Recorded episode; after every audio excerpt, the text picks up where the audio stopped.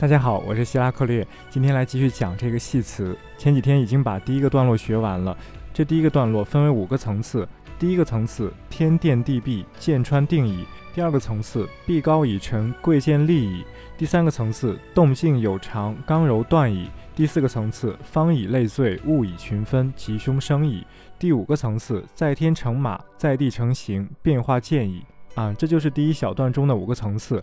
这五个层次中的每个层次，分别都是以什么什么以来结尾。好，在这第一小段五个层次中，啊，已经说明了剑穿、贵贱、刚柔、吉凶、变化。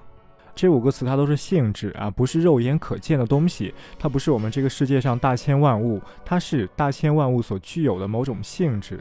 就像在天成马，在地成形说的，这五个词它都是马，它都是抽象的概念。它是统摄万物的概念，然后今天继续说完了抽象的概念，那么就要说到具体的万物了。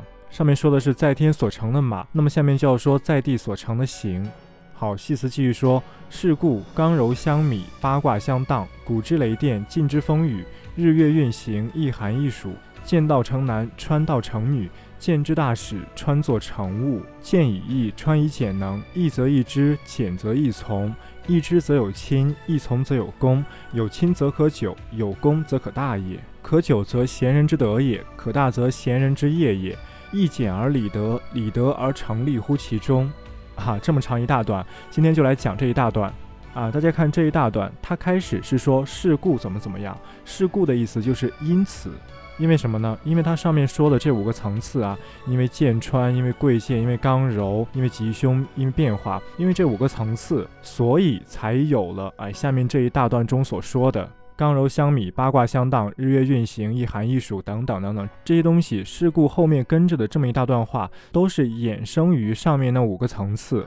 因为上面五个层次是性质嘛，抽象的性质在天为马，然后天往地去投射象，地去承接这个象，地承担象，地被象所行，然后就形成了事故后面的这些。好，我来一句一句解释啊。是故刚柔相米啊，这个米它有两层意思，第一层是披靡的意思，指的是古代战场上两军对垒，各自部队中有很多旗帜啊，这些旗帜在挥舞，在飘动，这叫做披靡。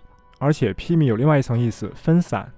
啊，无论是很多旗帜在挥动也好，还是分散也好，它的综合意象都是分布在广大的区域中发挥作用。所以呢，刚柔相米，它的意思是刚柔这两种性质啊，分散在大千世界中，它们在各种各样不同的地方变换着形式，发挥着作用。好，下一句，八卦相当，古之以雷电，晋之以风雨。八卦相当的这个当啊，在古文中，它的原意是洗器皿啊，就是像洗碗、洗盘子、洗杯子。因为我之前说了，我们生在大地之上，我们不可避免地踏入了形啊，踏入了这个景，踏入了一种框架，一种容器。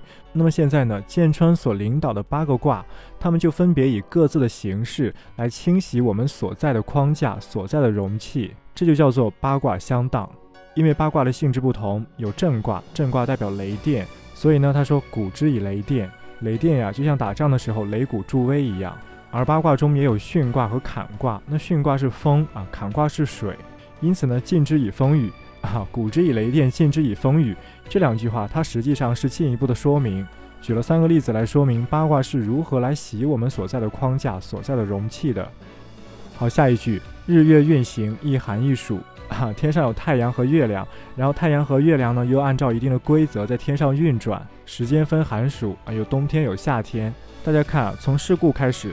他先说刚柔相米，然后再说八卦相当，到这里他再说日月寒暑。实际上呢，这整段话它是按照越来越具体、越来越低的这样一种顺序去说的。刚柔相米包含八卦相当，八卦相当包含日月运行啊，日月运行又包含一寒一暑。这整个过程就是天垂象，地来成天。先说天上的马，马是源头，马衍生了象，象又衍生了形。哎，就这样一步一步衍生的关系。好，那么继续更具体了，见道成男，穿道成女。刚才在说日月和寒暑，然后呢，继续深入到了人上。啊，先有刚柔，再有八卦，再有日月，再有寒暑，再有男女。啊，古文的行文很有逻辑。好，那这里需要强调一点，男女它是放在最后去说的，而且他说见道成男，穿道成女，也就是说男女是由剑穿的性质衍生的。啊，并不像很多人想的那样，男女就等于剑和穿。啊，男性就是乾卦是乾卦，女性就是穿卦是坤卦，啊，这是不对的。古人这样说的意思是，乾卦由于它的性质，哎，是领袖性的，是纲领性的。又由于穿卦的性质是归藏性的，是收容性的，因此呢，在当时的社会中，剑卦像当时社会中的男性，穿卦像当时社会中的女性。但问题在于，当时能这样对应，是因为当时的社会是个极度男权的社会，女性在这个社会当中，她不可能成为领袖啊，不可能成为纲领，因为当时有非常严苛的社会伦理关系，比如继承皇位、继承家产必须要嫡长子，类似这样的规矩在，因此古人才会说剑衍生出了男，穿衍生出了女。但是我们现在社会不同了啊，时代不同了。一定不要舍本逐末。古人的本末没有倒置，剑和川它们的性质是本，而剑对应男，川对应女，这些是细枝末节。因此我们在读古书的时候一定要注意这一点，千万不要邯郸学步。这既不能让自己得到真正的见解，也会严重歪曲古人的观念啊，把这些都理解为封建，把这些都理解为迷信。这样就会给瞧不起中国古人的那些人，给他们借口，让他们抓住封建落后的小辫子不放。但实际上呢，古人根本就没有这些小辫子，这些小辫子很多是我们后代人自己读出来的，读歪读出来的。好，那么这一大段到这里断一下，到这里就分层次了。下面的话明天再讲。好，我们明天再见。